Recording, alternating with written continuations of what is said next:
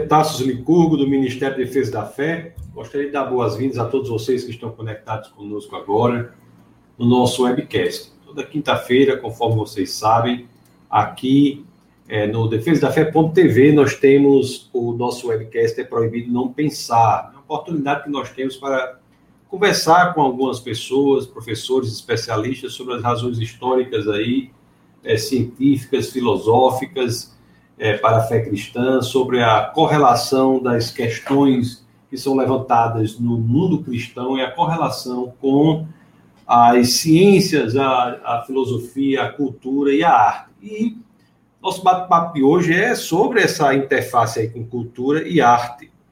E antes de eu dizer aqui, nós começarmos mesmo, eu vou chamar o professor Marcelo para que ele possa aqui já estar presente aqui, nós conversávamos aqui, o Marcelo Fernandes. Deixa eu chamá-lo aqui, só um momento. Vou chamá-lo aqui. Opa, meu querido, tudo bom? Ô, doutor Tasso Licurgo, como vai? Que alegria estar aqui, viu? Alegria para quem está tá em casa também.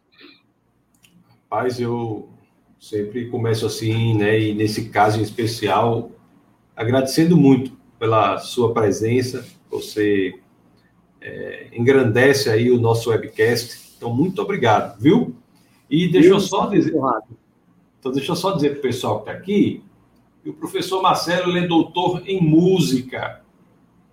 Eu sempre quis, rapaz, eu sempre quis assim ter um dom da música, mas eu não tenho a menor habilidade. É uma, eu sou uma, uma total negação. Aí eu fico, fico constrangido de conversar com o cara que é doutor em música, bacharel em violão pela Universidade de São Paulo, como violonista, já realizou concertos na Bélgica, na França, no Chile, na Colômbia, na Espanha, na Suíça, na Alemanha, nos Estados Unidos.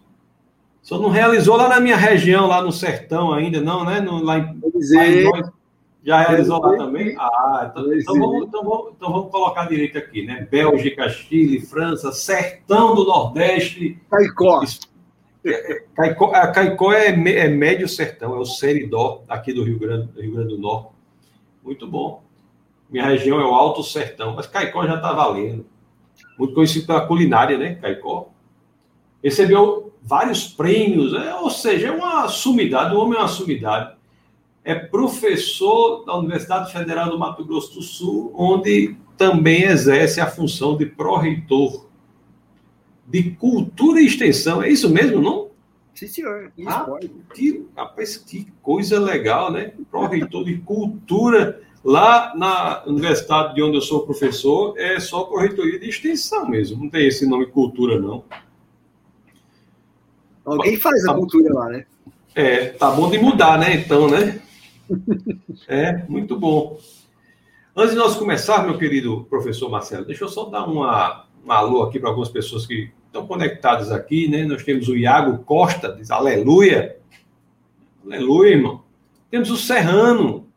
Já estou na espera por mais um momento de alto nível. Serrano fala de Natal, do Rio Grande do Norte.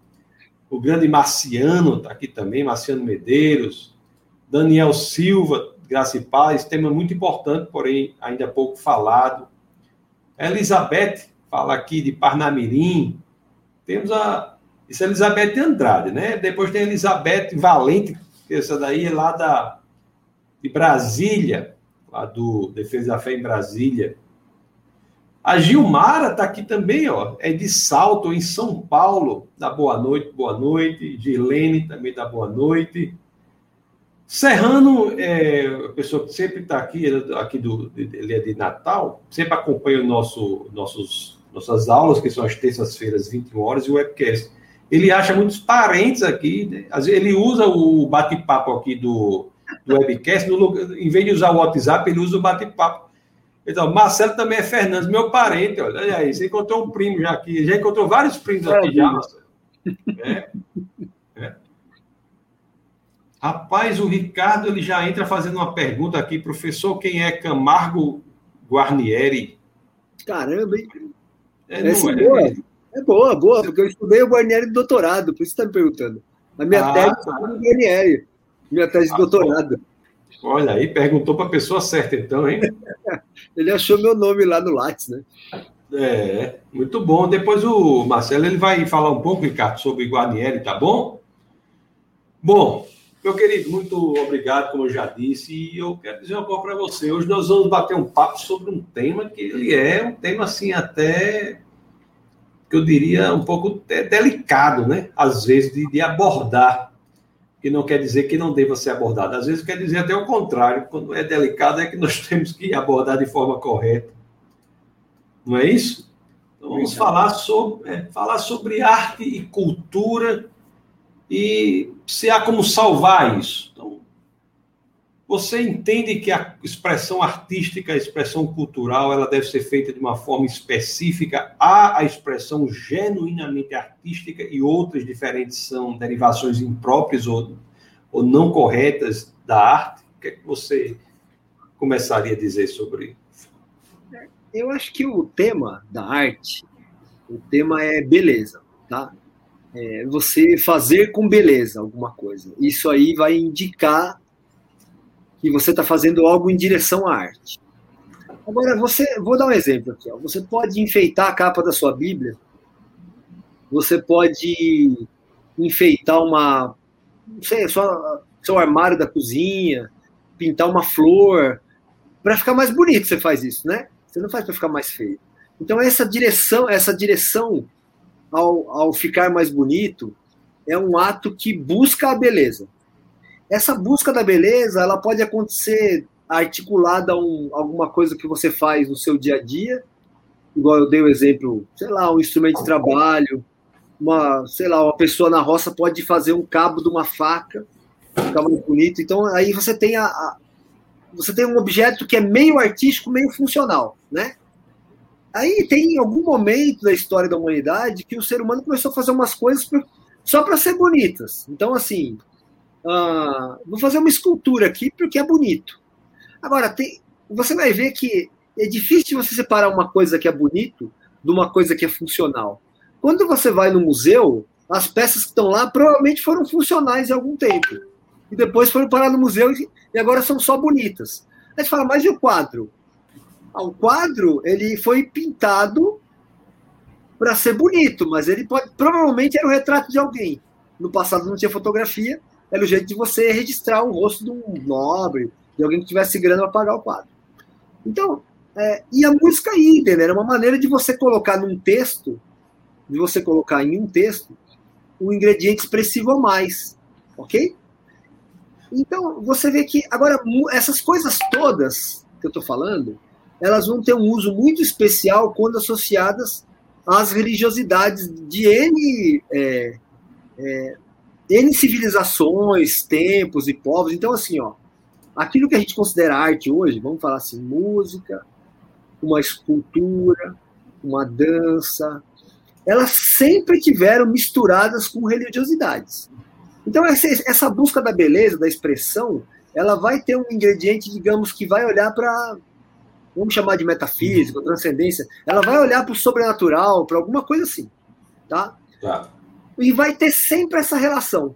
Difícil de estar fora. Tanto é que nós cristãos, eu, eu só queria dizer que eu estou aqui falando não como acadêmico, pró-reitor, coisa alguma. Estou falando como crente, tá? Eu sou um, um, um, eu nasci católico, me converti presbiteriano, tive um momento da Assembleia de Deus e já há 20 e poucos anos estou na Igreja Batista por causa dos meus filhos, enfim, tem uma história aí que Deus me colocou lá e eu estou lá. Estou feliz, sirvo a Deus lá. Estou como crente. Mas é estudo esse negócio aí, né?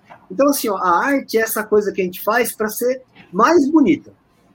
Tá. Agora, esse, a maneira de fazer essa coisa, depois de tantos milhares de anos, é uma maneira que a gente, a gente na academia estuda. Então, por exemplo, eu estudo lá como se compõe música, como você faz música com sons, né? O outro vai estudar como é que faz uma escultura, ou como é que fizeram. Tá.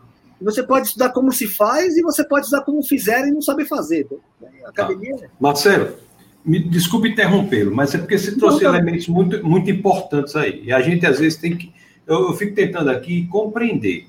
Aí, aí, aí você me perdoe se eu estou indo mais devagar do que você está tá pensando aí, mas o que eu, você disse que a arte ela é correlacionada ao elemento da beleza, não é? Uhum. A gente sabe Aí a gente sabe, vamos, vamos primeiro explorar isso. A gente sabe que tradicionalmente existe a correlação não só com o elemento da beleza, mas também com o elemento da bondade, né? E o elemento da verdade. Oh. E, e é, a arte é a boa, é, é, o que é bom, belo e verdadeiro. Isso é uma definição, é, uma construção. E você falou que é, que é batista, construção que eu acho até bíblica, porque é interessante que quando Deus ele cria o oceano ele olha para o oceano, ele não olha para as coisas criadas e diz: Isso é belo, diz: Isso é bom. Né? Então, o, o bom e o belo são absolutamente interligados. Então, vamos explorar primeiro isso. Pode ser? Eu estou vendo que você está querendo falar. Eu tô... Não, não, não, é isso aí. Eu é. acho que sim. Então, é, olha, a beleza, a beleza é um, é um, é um substantivo, é um atributo, também, que, em último grau, vai ser divino, né? Não, não, existe forma bela, existe o ser belo que é o nosso Senhor, Criador. Hum. Ele emana toda sensação de belo. Agora, você tem alguns, assim, no Velho, no Velho Testamento, a beleza tem forma, né? Então você vê, por exemplo, a, a beleza está na arca, a beleza da manifestação de Deus na, é, seria o, sub, um conceito sublime mais moderno, que é o a, Deus na, no, na cortina de fogo, né, no, na roda de fogo que aparece no deserto, o que Moisés segue. Então você vai ter. É, são manifestações de belo grandiosas, assim. mas é, são boas também. Então é difícil você separar isso, é um belo moral, né? Você tem no Velho Testamento você vai ter o belo moral e o belo e o belo uh, mas, formal. Mas você, né? é, mas você entende que a arte ela é necessariamente bela. Uhum. Ela, a arte tem de ser bela. Existe expressão artística viável ou que não é bela ou, ou isso é uma questão muito, né? Não, você tá. Eu, eu ia falar uma coisa mais leve. Você está indo para a parte mais complicada do assunto, mas a gente vai. É, uhum. Porque eu teria que dizer para você por que sim e por que não. Eu vou, uhum. O único lugar onde tem beleza no Novo Testamento é aquele trecho em João. E é o aqui, viu, Marcelo, aqui tem pessoas que são cristãs e tem que não são cristãs também. Não tem problema. Ok. Certo. Pode, você, pode falar, você pode falar coisa de teoria musical, você pode falar não, tudo Não tem problema, mas é que assim, né? Eu estou falando hum. do, meu coração como, como acadêmico, né? Tá, então, assim, tá. Se você. Eu acho que a arte tem que ser bela. Eu vou, fazer um parênteses aqui para te responder. Você hoje na academia tem uma defesa de que a arte tem que ser algo identitário e que tem que fazer defesas de ideias, de conceitos. A arte é conceitual. A maior parte das ideias conceituais que a arte hoje defende são políticas ideológicas vinculadas a um pensamento de esquerda. Eu estou falando bem político para você. Então, você vai num, num, museu, a arte contemporânea está buscando ref, é, representar o oprimido, representar a dor do oprimido, dizer como, como a sociedade é opressora, como o machismo é opressor, e por aí vai.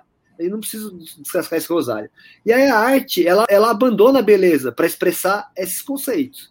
É uma arte funcionalmente colocada, é uma arte socialmente colocada. Eu acho que a arte deve, se ela for servir ao ser humano, ela pode servir essa questão social. Mas quando ela perde o pé da beleza, ela perdeu o que ela tinha de melhor. Tá? Eu estou falando como um artista, até como um, digamos, como um cidadão como uma pessoa da arte. Eu acho que a beleza é um atributo fundamental para a arte. Acho que não existe arte sem beleza. Ela seria uma anti-arte. Mesmo que ela servisse a algum tipo de padrão, é, digamos, social, alguma defesa. Eu acho que aí, assim, é uma briga acadêmica minha. Eu acho que não, não vejo por que eu fazer uma música para não ser bela. Ok? Agora, o conceito de beleza, que, que talvez onde você queira chegar, ele, ele, tem uma beleza expressiva, uma beleza da forma. Quer dizer, não, a beleza não é uma menina loirinha de cachinhos. Senão nós dois aqui estavam feados, entendeu? Estavam fora, né? Um barbudão e um cara com metade do cabelo na cabeça, né? Então, assim, não é essa beleza que eu estou defendendo. Mas eu acho que a busca da beleza como conceito, se ela estiver fora do mundo da arte. Mas a gente vai falar mais disso. O que, o que eu acho que você, assim, você me perguntou se assim, tem que ser belo, né? O belo, olha só, vou colocar o belo cristão aqui. Depois a gente pode até voltar. É aquela passagem que é o único lugar que tem belo, Jesus falou assim: Isso é belo. foi quando se derramou aquele, aquele vaso, né? Com, com perfume. E o. E, e aí você vê, assim, o traidor vai dizer: olha, a gente podia vender esse perfume, né? Judas fala isso aí. E Jesus fala: não, esse perfume é já o prenúncio do meu do meu futuro e eu quero que faça. E ele fala: mas os pobres, a gente puder para os pobres. E o que, que Jesus fala? Não, os pobres sempre terei convosco. Então, assim, essa passagem mostra um ato belo, mas ela mostra um ato belo de adoração. Aí nós estamos falando de adoração, que representa muitas coisas. A passagem é riquíssima, não é à toa que está nas Escrituras, porque aquele perfume valia um ano de trabalho. E aquele perfume era caríssimo para o seu ano de trabalho. Vamos pensar um ano de trabalho de alguém, trabalhador braçal? Ele valia 12 mil reais. Ok? Ela pegou um pote de 12 mil reais, quebrou e jogou em cima de Jesus. E os caras falaram, que absurdo, jogou no lixo. É mais ou menos como você comprar um piano, entendeu? Como você passar o ano inteiro para ensaiar uma cantata. Você fala, mas que besteira. A gente podia fazer ação social, fazer evangelismo. E Jesus fala o quê para a igreja? Não, não, não. Esse ato que ele me faz é belo. Agora, eu vou, vamos pensar assim: a parte humana do processo tem a parte devocional, é o coração dela e a atitude. Mas tem uma parte humana. O perfume cheirava bem. O perfume era finíssimo. Ele, ele, ele era gostoso na pele. Então, essa parte sensorial, ela está muito voltada para o mundo da arte. E aí eu te pergunto, se você troca essa parte sensorial e põe alguma outra coisa dentro do vaso, põe óleo queimado, lama, põe o que você quiser, funcionaria igual? Eu diria que do ponto de vista do coração dela, funcionaria igual, que é a nossa teologia hoje. Do ponto de vista artístico, não. Você não pode, entendeu? Porque tem que ter esforço, tem que ser agradável aos sentidos. Agora, esse agradável, você pode até me dizer, falar, mas acho que esse perfume da época não me agrada hoje. Aí você vê que o nosso conceito de beleza é uma beleza muito, muito assim, ligada à própria identidade. Nós não conseguimos olhar de forma mais ampla. A gente deveria, como crente, buscar. Essa, na verdade, era a mensagem que eu queria te dizer. Nós temos um problema com isso hoje. A gente busca muito agradar o próprio coração. Agora, Jesus não. Diga. Não, mas o que você diz aí, eu achei muito interessante, porque você disse uma coisa importante. Você está falando lá da, daquela, é, daquela passagem da. Da Maria, né? do, né? É, que, que, que, que, Jesus é ungido lá na Betânia. Isso, isso. É que tá, essa passagem está em, tá no, tá em três dos quatro evangelhos. Né? Das, quatro, das quatro biografias das quatro biografias de Jesus, ele, ele está. Mas em João, a palavra grega é beleza, tá? É por isso que eu falei em, João. Ah, tá, tá. Então tá. Em João, em João, que é o evangelho que é escrito para os gregos, assim, que a linguagem, a forma de expressão, tanto que a biografia começa falando que o Logos, né? É, é. Então, é lindo, né? Ah, o João é, é então tá. Aí, aí, você disse uma coisa que eu achei muito interessante. Você disse assim: olha, se ali não fosse um perfume caríssimo, fosse algo sem valor, no, e, e, caríssimo que a gente diz no sentido amplo da palavra, não monetário unicamente. Se fosse algo, se não fosse algo refinado, fosse algo sem valor, pode, pode até ser que o coração dela fosse o mesmo. Aí você diz, mas não seria belo. É esse assim, é o assim, ponto. Então, então você, dá, você dá um elemento de objetividade, é uma questão altamente complexa aí. Eu queria que você elaborasse mais sobre esse ponto aí. Bom, o Tassi não fui eu, não, hein? Foi o próprio Jesus que fez. Ele planejou isso. Ele colocou nos quatro evangelhos. E essa história, para mim, é a história para os artistas, ok? Eu tenho umas outras aqui para artistas, tá? Que eu acho que são dignas de serem eu colocadas. Acho, eu acho que Mas, Lucas não registra essa passagem, salvo engano. É, eu vi Marcos tem, acabei de abrir, que está em João 12, tá? É, eu acho que. Não, só para só ficar a informação correta, até onde eu sei. Aqui, Marcos 14, parece. Marcos tem, Mateus tem, Marcos tem, João tem. Eu acho que Lucas ele não registra essa passagem. Só para ficar essa informação aí. No... Mas tudo bem, vamos continuar. Tá, aí assim, viu, Tasso, aí hum. o que eu acho, que eu vejo, consigo interpretar hum. disso, é que se a gente, se fosse um outro líquido, ele não teria é, ele não seria a representação de muito esforço concentrado. E, e, não é só um esforço, é um esforço em direção a, um, a, uma sensação boa, a um momento de boa sensação. é um esforço com inteligência, quer dizer, não é qualquer um que faria aquele perfume, por isso que ele valia muito. Então, eu acho que para um cantor hoje na igreja, para uma pessoa que vai ordenar o culto, uma pessoa que vai cuidar da liturgia, esse seria o princípio básico. Ele vai oferecer mas, alguma coisa. Mas na igreja tudo bem, mas na, na sinfonia. Ah, bom. Aí, não, então... eu, quero, eu quero, não quero saber negócio da igreja só, eu quero saber a expressão artística. Então, o que eu acho é o seguinte, né? A, é. a, arte, a arte é uma coisa assim, ó. Ela é o que você, é uma coisa que o ser humano faz, tá bom? O ser humano pode, ele é livre para fazer.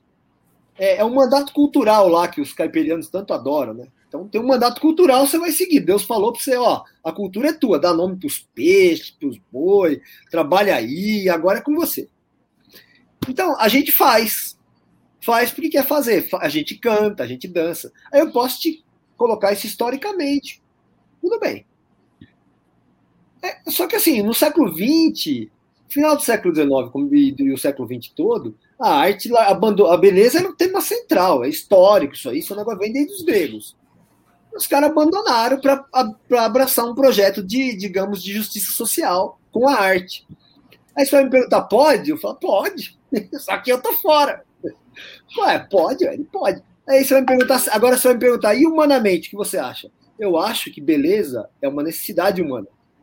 É uma necessidade. Ah, o ser humano precisa ser consolado com o belo. Quando, só que o belo, ele tem que trazer. Normalmente você pega uma tragédia grega, ela vai. A, a consolação dela vai estar depois da tragédia. Você vai ter que criar a consolação. Você pega uma sinfonia, ele tem vários pontos de tensão e de resolução que traz essa consolação. Então, a arte, já que você quer sair da igreja, ela pode ser só tragédia, ela pode ser um monte de coisa. Mas à medida que ela quer só destroçar o ser humano, eu desconfio dela. Se tem muita violência, tem muito horror, eu desconfio, porque nem a tragédia grega trazia muitos pontos de beleza. Então eu acho que se abandona a beleza. Aí, só que assim, o tema beleza é um tema tão amplo que você do ponto de vista um cristão, vai chegar a conclusões distintas do não cristão. E aí eu digo para você que a academia devia ser esse espaço amplo. O cristão vai ter uma ideia, o não cristão vai ter outra. É a mesma coisa com criação, é. Eu acho que Deus criou o homem, eu tenho certeza. Mas tem um colega que vai falar, cara, não é, o Darwin. Então tá bom, cara, toca o Darwin aí, eu respeito, a assim, academia. Entendeu? Mas eu acho assim, as pessoas podem ter opiniões diversas, não é verdade? Agora, agora não quer dizer que todas são verdadeiras. Né?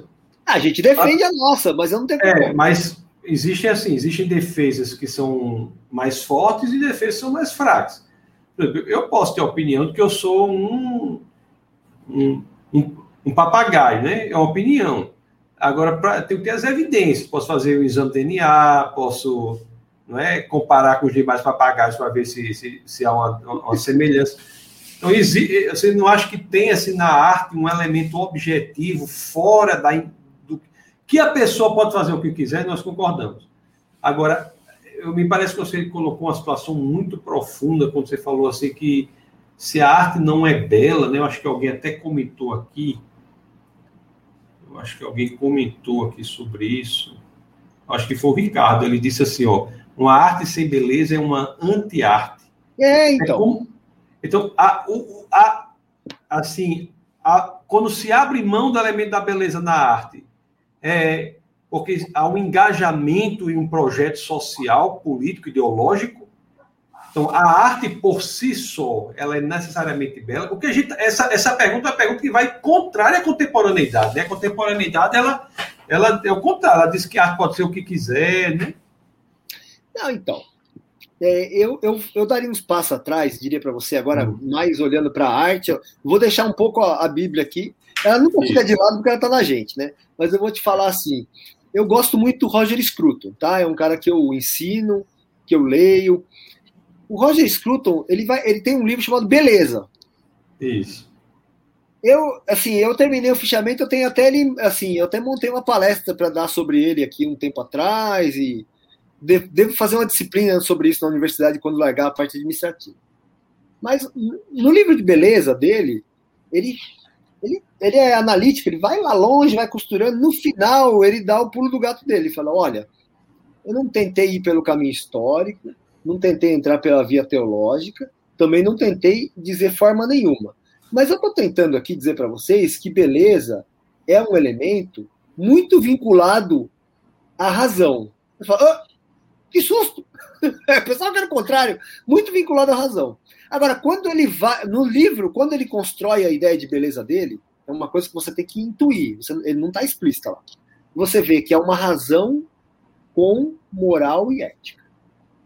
Então, o conceito de beleza, ele vai ser necessariamente de cada sujeito, porque ele está vinculado a cada moral e cada ética individual.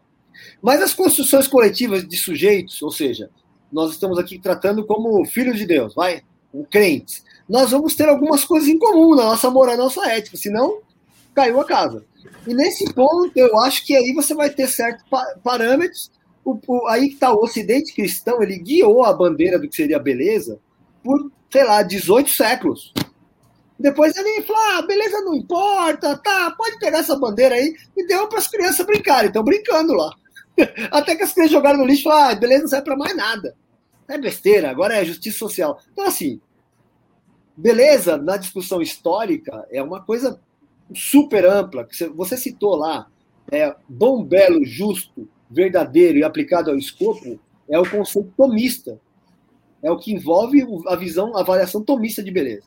Então ainda teria o aplicado ao escopo, ou seja, um, um, um martelo feito de cristal não serve para martelar. Então ele não é adequado ao escopo dele, não pode ser belo. Entendeu? Ainda tem mais isso. Agora, isso é uma visão medieval. Eu, eu, eu, eu estaria um pouco mais amplo, porque nós, como nós, é como se a gente tivesse depois do, do, do século XVIII ampliado muito a discussão. Então, agora, se a gente fecha muito, a gente vai ter que voltar para a Idade Média. Agora, ah. para não, não voltar, eu digo para você o seguinte: para você descobrir o que é belo, você tem que pensar nisso. Tem que ficar refletindo sobre. É um negócio que não passa pela cabeça, nem num cidadão normal e muito menos um crente. Um crente vai para a igreja e sabe qual é o conceito de belo dele? Aquilo que ele sente bom ou ruim. Se ele sente bem, é bom, é belo. Se ele sente ruim, não é belo. E, cara, não é chá de camomila. Beleza é racional. Ele vai ter que... E aí é que tá o negócio. A, a, o nosso gosto foi formado completamente fora da igreja. Mas fala, mas por que você está falando de igreja? Não, os valores do nosso gosto, aquilo que a gente tem para julgar bom e ruim, como belo ou não belo, eles não são cristãos, não estão convertidos. E a gente gosta de um monte de coisa tosca. Agora, quando a gente admite isso, a gente tem duas opções, é igual comida. Você come coisa tosca? Eu como. Como gordura, como tomo refrigerante, ah, tudo isso aí. Cara, mas aí, eu, quando eu, como eu sei que é meio tosco, eu não faço até morrer. Eu não vou deixar meu colesterol bater nas alturas. Não vou tomar café uns da noite, não, não durmo. Então, assim, a gente deveria ter um pouco mais de consciência do nosso próprio critério moral aplicado à arte. Agora, isso é tão difícil porque o primeiro passo é você ficar moralista. Você joga tudo no lixo. Ah, não, isso aqui não é de Deus. Essa escultura aqui não é de Deus. Isso aqui não é de Deus. Cara, não sobra nada. Você fica meio pietista, assim, sei lá. Mas não dá. Porque você não tem vivência. Depois você começa a viver com a arte, você fala, nossa, como tem beleza aí numa obra de um judeu, sei lá, Mahler. Pega a nona cifra de Mahler para você ouvir. Nossa, fala de Deus o tempo todo. O texto fala de Deus, a música aponta para Deus aponta para beleza. Aí você pega Schoenberg, aponta para Deus. Não é assim, que é ah, é do diabo, é modernista. Não é que eu tô falando. Só que o crente ele vai ver Deus onde onde está espelhada a grandeza de Deus. E a grandeza de Deus é a própria verdade. Até quem não crê vai achar.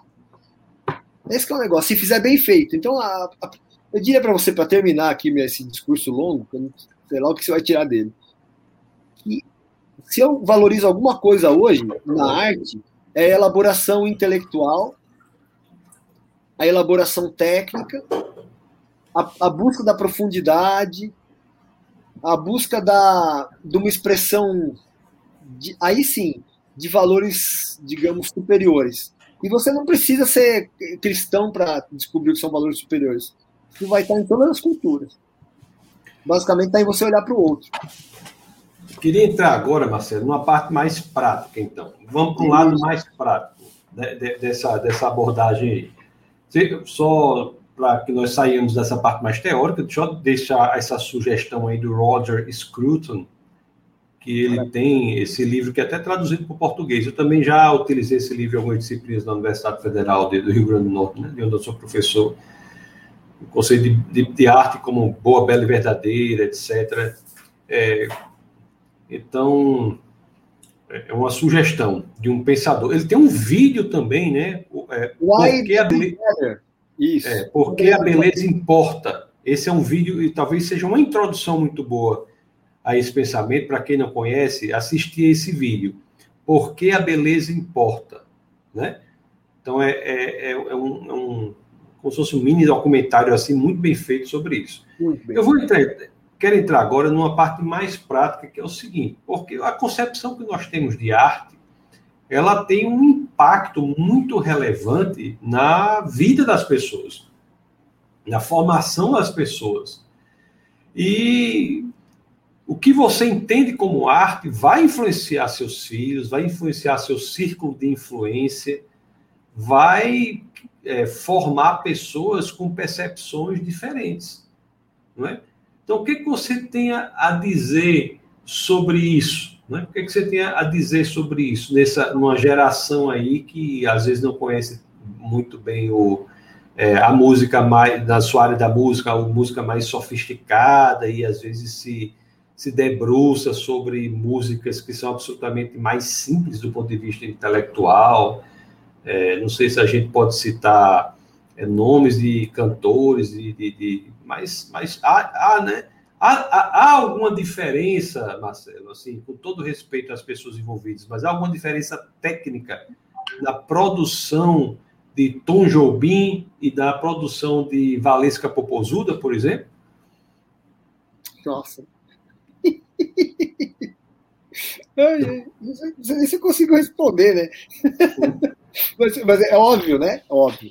É que aí você vê assim, ó. Eu vou ter que tratar com toda, todo cuidado, porque eu uso umas palavras meio duras para essa moça, coitada. E ela, na verdade, não tem culpa das palavras que eu usaria. Mas vamos para frente aqui. Eu vou dizer para você o seguinte: é, o Tom Jobim ele está inserido numa tradição de expressão de afetos por meio de sons, ok? E ele vai buscar expressar. O Tom Jobim é um bom exemplo porque ele nunca se mostrou cristão ou interessado no evangelho, mas ele se mostrou a vida toda interessado pela beleza ok? E, sobretudo, por expressar nas canções dele, é, e aí eu queria que a gente como é, conseguisse pensar um pouco sem o texto. Será que a gente consegue? Só a música? Isso é difícil, né? Então, é um, é um, é um, pensa no Tom Jobim sem texto, só música. E é um bom exemplo porque ele é músico mesmo. Ele foi aluno do Inhatali, tocou na noite. Ele é um, é um excelente músico, né? É um, é um orgulho para a gente. O Tom, ele compunha é, na música dele você encontra elementos de sensualidade, elementos de contrição, elementos de extrema tristeza, extrema alegria. Você encontra essa, esse caráter bucólico de como se estivesse no campo. Você encontra. Ó, eu vou dar um exemplo.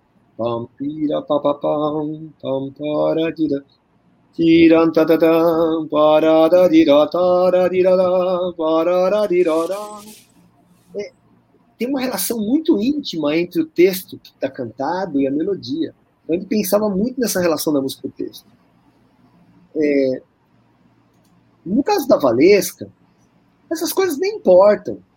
É uma imagem. É, e ela, e ela, né, assim, ela a gente se, eu tô assim, na música que a gente é um exemplo.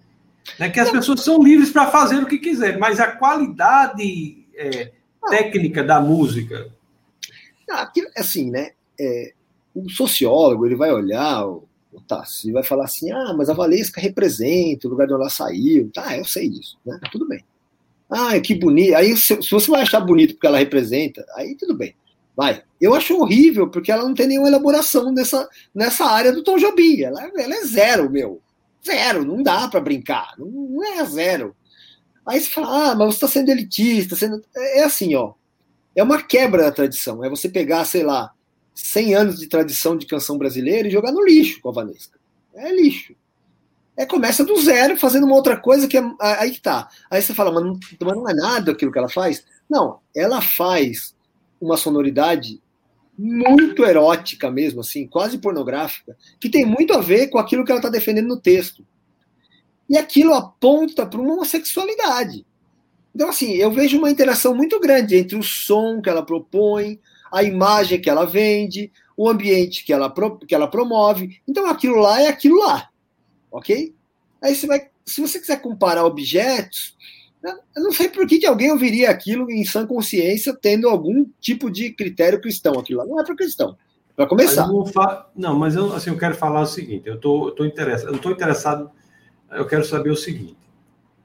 Não é para o cristão. É tá. se há. Se, a gente está falando aqui para pessoas que são cristãs e que não são cristãs. Se há, tecnicamente, na música que era feita nos anos 70, na década de 80, ah. né? e eu citei Tom Jobim, João Bosco, Chico Buarque. Então, se há uma diferença com a música que é feita hoje, e tá. se essa diferença, e se essa diferença da música, independente, eu sou o defensor de que as pessoas possam fazer o que quiser. A, a, a, a, cantora Valesca, ela pode continuar a carreira dela da forma que ela quiser. Isso, mas, nós dois. Mas, nós, dois. mas nós estamos analisando aqui, tecnicamente, a produção artística. Ah, existe algum elemento diferente entre os anos 70 e 80, Tom Jobim, João Bosco, Chico Buarque, que é diferente hoje comparado com Bruno e Marrone, Pablo Vittar, essa Valesca, que é, é, é, essa, essa diferença técnica musical influencia na formação intelectual dos jovens. Estou trazendo para a parte prática agora. Ah. Então a arte ela tem essa, essa, essa a arte ela é importante para a formação das pessoas. Tá bom. E eu, eu, eu quero esse entendimento, sabe? Que é, que é a sua opinião? Mas é muito boa, é muito boa a colocação, viu? A pergunta é boa mesmo. É lógico, né, que sim. É, você, tem, você tem um artesanato musical que vai ligar a canção brasileira a, a, uma grande tradição de canção que vem desde sei lá quando, né? Mas que pelo menos a partir do século XIV a gente vai dizer que a gente tem uma tradição de canção ininterrupta que vai chegar aqui, assim, a ideia de canção. E a elaboração que você vai encontrar, tanto no Tom, quanto no Chico, quanto no Caetano, é uma elaboração enorme do, do conteúdo que tem nesses caras, conteúdo literário, com o conteúdo musical. Então, a música vai ser um elemento para expressar os afetos, os afetos do texto. Ela vai ser uma metalinguagem, uma, uma linguagem sobre a linguagem. Tá? Então, a música fica nesse plano de dialogar e ela traz afetos. E são ricos. Aí você tem o trabalho da prosódia. Eu posso fazer algumas análises para você. No caso da, desse, dessa senhora que você falou, isso pouco importa. Então, assim, é uma quebra abrupta da tradição. Se você passa a ouvir o rádio a partir dos anos 80, você já está, digamos assim, não é como se tivesse um poço cheio de água limpa, ele foi gastando, gastando, você está lá no fundo tomando barro. Mas como você nunca tomou água limpa, você vai defender o barro com evidente que o barro mata a tua sede. Mas é barro. Então, assim, do ponto de vista técnico, ela abriu mão de todos os elementos que existiam no passado para fazer uma arte bem mais pobre. É pobre, um técnico musical. Agora, dá sempre alguém maluco defender, porque gosta do que ela está fazendo. Mas a verdade é que você tem uma perda, sobretudo, da expressão é, mais minuciosa dos afetos. É. Nós, nós, estamos aqui, nós estamos aqui tratando de coisas distintas, opinião e fato. Que, que é um fato que a, essas duas músicas comparadas são tecnicamente díspares, diferentes. Não é uma opinião, é um fato. Nós temos como, na teoria musical como estabelecer isso.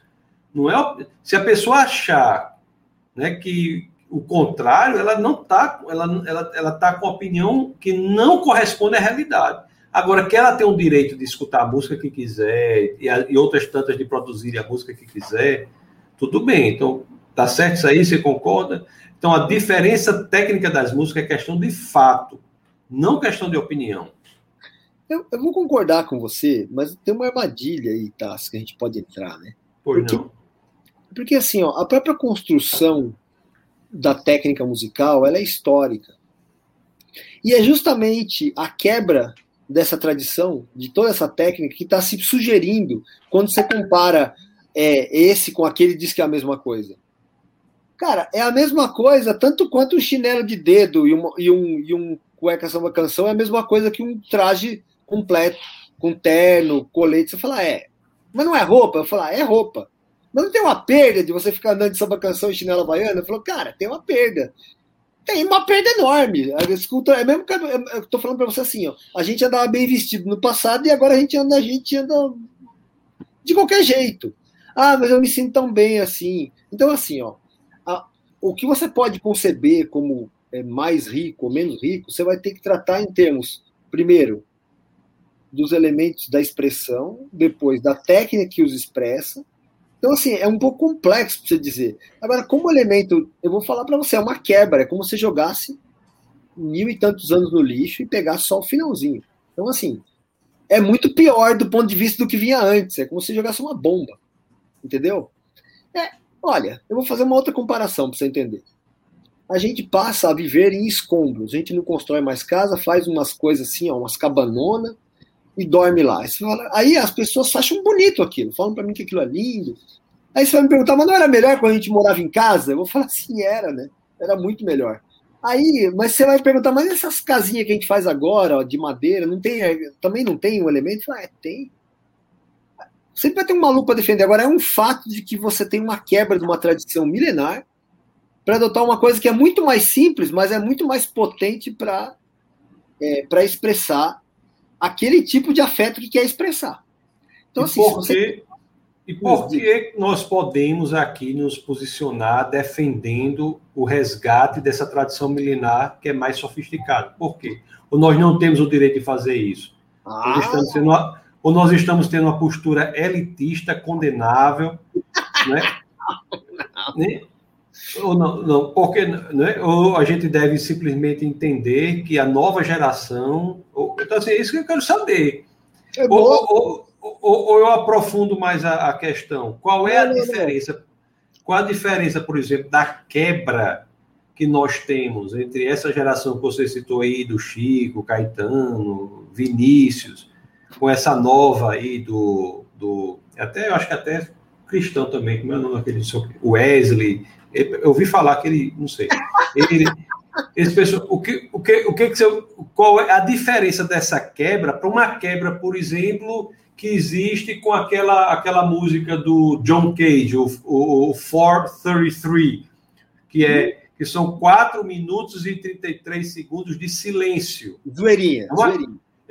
Então existe uma música, é, mas existe uma música, né, que é conhecida, que é 433, que ela é de John Cage, que é Cage, que são 4 minutos e 33 segundos de silêncio. Assim, então eu quero saber se a gente está sendo elitista, é, a gente deve se calar, tentar apagar esse vídeo, não deixar que ele fique mais no YouTube, ou não. Ou faz sentido a gente, ou faz sentido a gente resgatar essa tradição é, porque existe um elemento objetivo realmente a ser resgatado, porque do contrário nós teremos seres humanos que são intelectualmente mais frágeis do que eram os antes.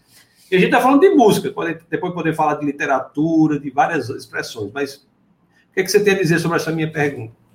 A pergunta é ótima, Tasso, é ótima. Não, não estamos sendo elitistas, ok? Mas eu vou, eu vou, abrir um pouco a pergunta, vou te devolver, depois eu vou responder, tá? Mas eu vou abrir assim. Tá.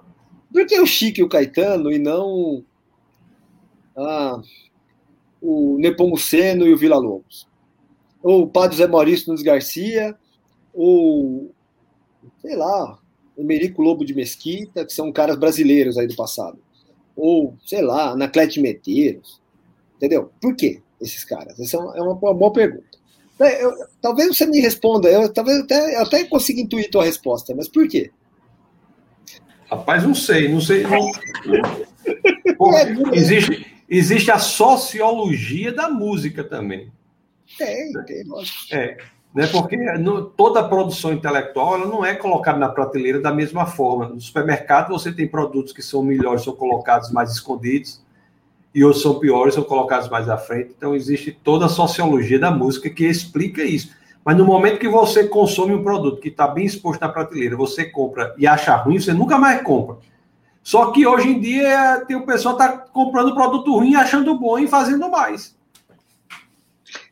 Rapaz, então. É que assim, ó.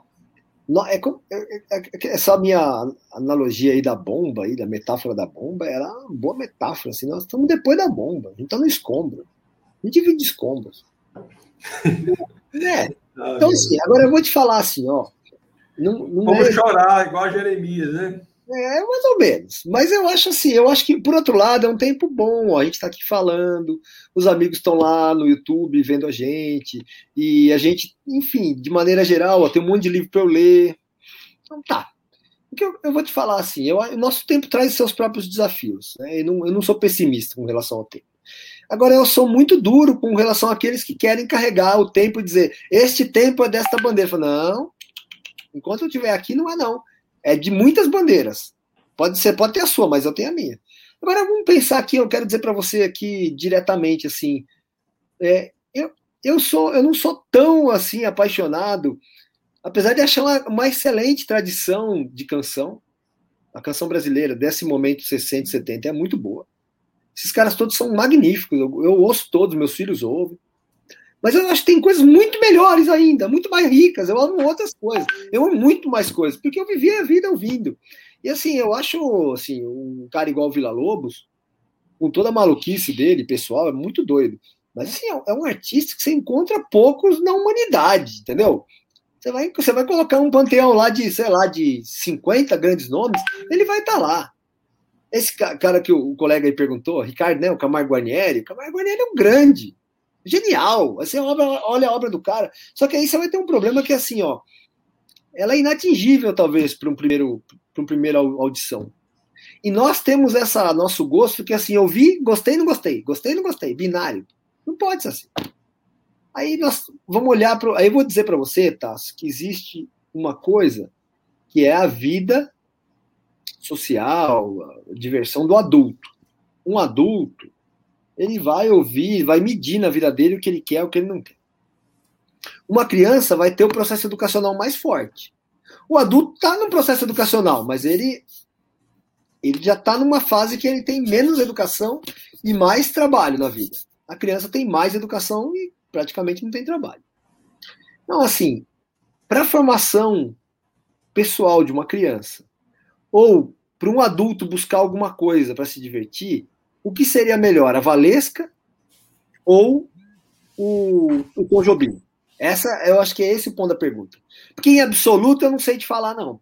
Eu acho até que é, é lógico que é o Tom Jobim, mas eu acho que alguém poderia é, defender com com muita paixão, falando, não, a Valesca, para mim, ela parece liberdade, liberdade sexual. Eu adoro aquilo, porque eu odeio essa opressão. Aí só, você fala, cara, mas só tem sexualidade. É, mas é porque eu gosto disso. Eu falo, não, tá bom, cara, bola pra frente, eu não tenho nada pra falar com você. Agora, do ponto de vista da formação intelectual de um jovem, ou da formação intelectual de um adulto que queira se formar. Cara, ela tem bem pouco para dar. Até porque ela tá aí o tempo todo. Coitada, nós estamos falando dela aqui, a gente vai ser processado por ela, né? Não é? Tô falando da música dela, não é dela, né? Mas assim, é, já o Tom Jobim e o Chico, eu vou para trás, eu vou falar para você, e o Guarnieri, e o Nepomuceno, e o, sei lá, eu, o Mione, tem muito para dar. E o Guerra Peixe, muito para dar. Aí você vai me perguntar, e, mas e o Beethoven? Muito para dar. E Bach, muito. Mas por quê?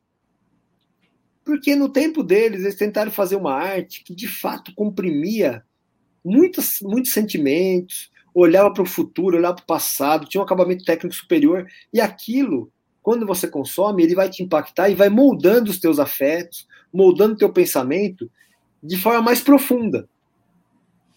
E você vai ter, então, a arte funcionando com razão e afetos. E você consegue entender mais coisas. Essa arte que você está me falando, vamos falar de funk de maneira geral, peraí, é uma peraí, arte para pele. Tem um negócio. Peraí, antes de continuar, porque agora você tocou num ponto objetivo. É. Você disse que tem uma arte que molda o seu sentimento, o seu pensamento de forma mais profunda.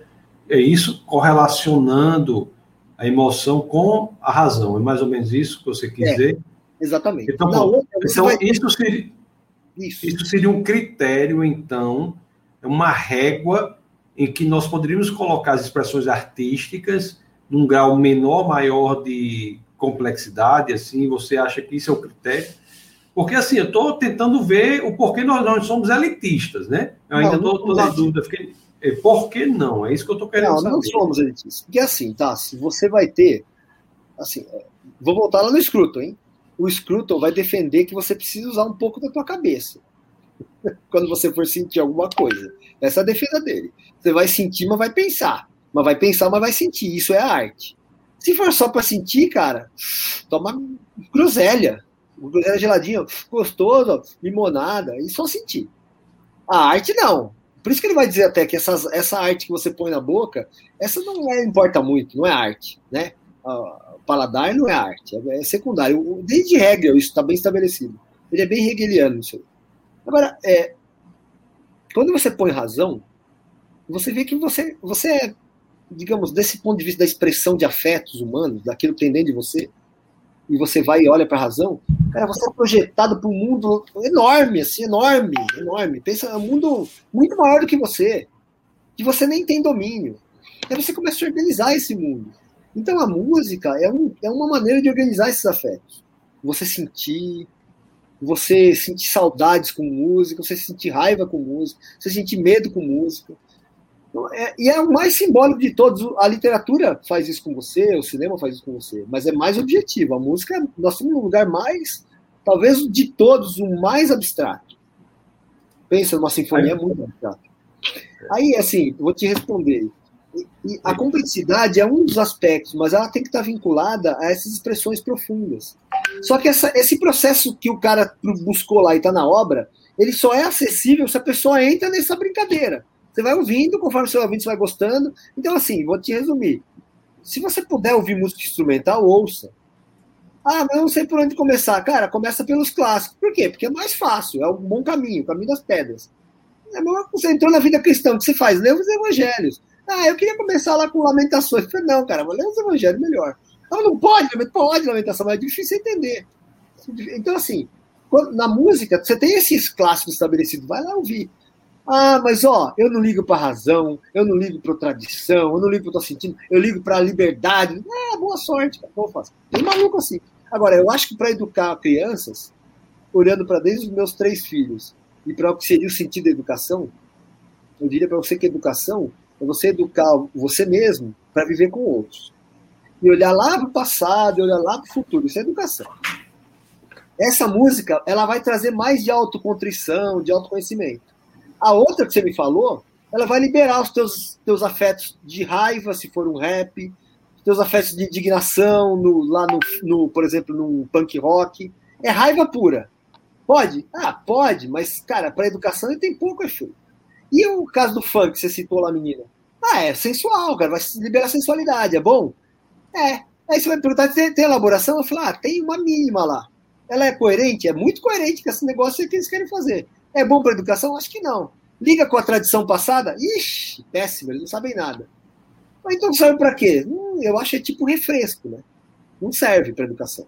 E não estou sendo elitista, porque educação é você olhar historicamente, você viver o passado dentro de você. Então, assim, se você perguntar para o Scruton o que é uma boa teoria, é uma teoria que inclua a vontade dos, teus, dos que já morreram e dos que virão. Essa é uma boa teoria social, teoria científica.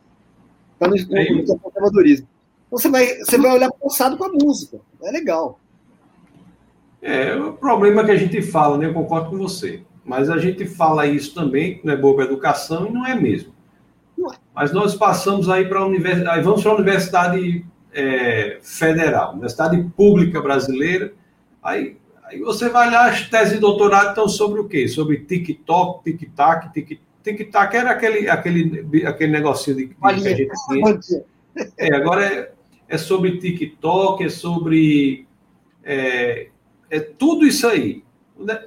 Dizer, quem dita o que é, é bom para a educação não é, as universidades também está, parece que, flertando né, com esse, esse relativismo total né, na qualidade da arte. E aí? Ficamos sozinhos? É, tá, eu acho o seguinte, ó. As tuas crenças, aquelas que estão lá no fundo de você, elas vão designar tudo que você vai fazer na tua vida. Então, se você a visão de mundo, a cosmovisão, né? É, vamos chamar assim, eu até evito o nome, mas é isso aí. Então, assim, ó, se você acredita que esse mundo foi criado, que o Criador tem um desejo moral, e você consegue até ter um relacionamento pessoal com o Criador, cara, você vai olhar para o mundo de um jeito. E você vai defender coisas. Se você olha para o mundo como um lugar, um grande condomínio, é um condomínio, daqui a pouco a gente vai embora. E a gente vai então fazer uma festa aqui, cara. Vamos fazer uma festa, então é festa. Quanto mais festa, você fala, cara, tem gente. Na festa tem gente caída lá, bêbada, gente doente. Não, não importa, festa. O que é legal é TikTok, é festa. Ah, então tá. É a música aqui, ó, música de festa. Falo, não, gente, vamos pensar uma música que aponte para fora do condomínio, para quando a gente sair daqui. A gente vai sair daqui um dia. Vamos ouvir um pouco de música pensando nessa transcendência. Não, festa! cara, os caras estão doidos, velho. Agora, assim, eu acho que aí cada um faz a festa que quiser. Agora, o que aconteceu? Eu, eu vou te, aí eu vou falar para você como crente um pouco decepcionado. Como nós perdemos a, essa, essa valoração intelectual sobre o objeto artístico, sobre uma canção, a gente perdeu perdeu o pé do quão idiota são as coisas que a gente faz no dia a dia, muito idiota. Eu vou te dar um exemplo aqui, assim, pra gente não ficar só batendo no rock, e que é de uma música que eu gosto. Eu vou te dar um exemplo aqui, e o cara compôs até conhecido meu, não é um cara que eu. Mas você pega assim, ó. Grandes são as tuas obras, Senhor, Todo-Poderoso. Certo? Justus. Já ouviu isso, né? Rapaz, com numa voz tão veludosa, assim, então, ainda, ainda, ainda não tinha. Eu pensei, eu pensei até que era. A professora dessa forma. Não, a professora de canto aqui em casa é minha esposa, cara. Eu sou um cantor amador, cara. nem igreja. Mas, ó, obrigado aí pela sinceridade. Eu vou te falar. Parecia um rouxinol que entrou aqui na live. Aí, ó, 10 da noite, mano. 10 da noite. Ó, tá zoando. Não, tá é o seguinte, ó. Você já viu? Essa música é tipo uma música de festa de adolescente, né?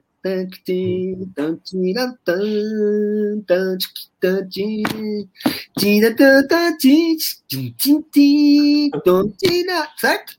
Você já viu o lugar em Apocalipse tá esse texto? Velho, é a, a, autoridade que você vê em Romanos 13, que foi otorgada para o homem, né? Essa, autor, essa autoridade temporal, ela está sendo devolvida para o Criador.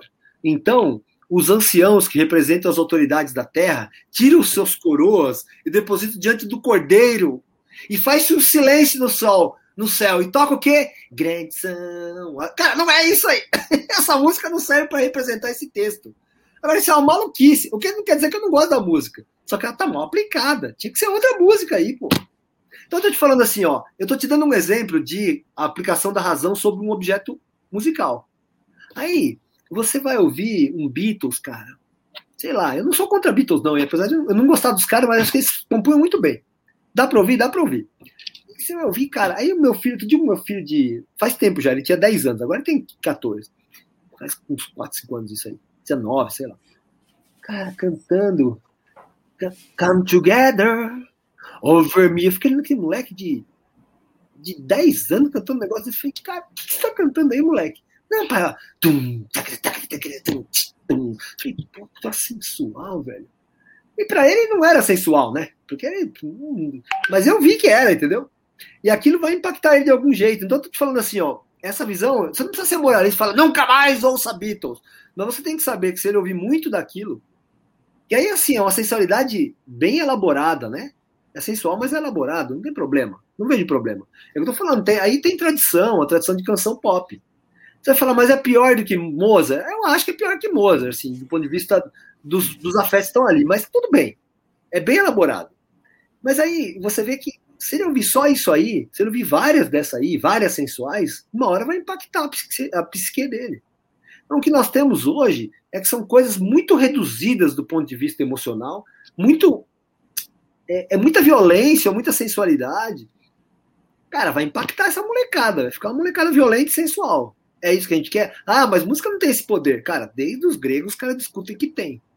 Agora a música virou qualquer coisa. Mas pro crente também, Otácio.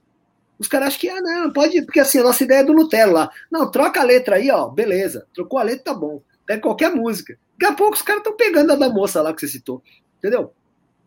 Então, assim, não é besteira, isso é uma teoria, teologia, digamos, é emergencial do Lutero, que tinha uma tradição enorme e não conseguia lidar com a tradição, as pessoas nem entendiam o que estava sendo cantado, porque é em latim, ele estava na Alemanha, difícil para ele.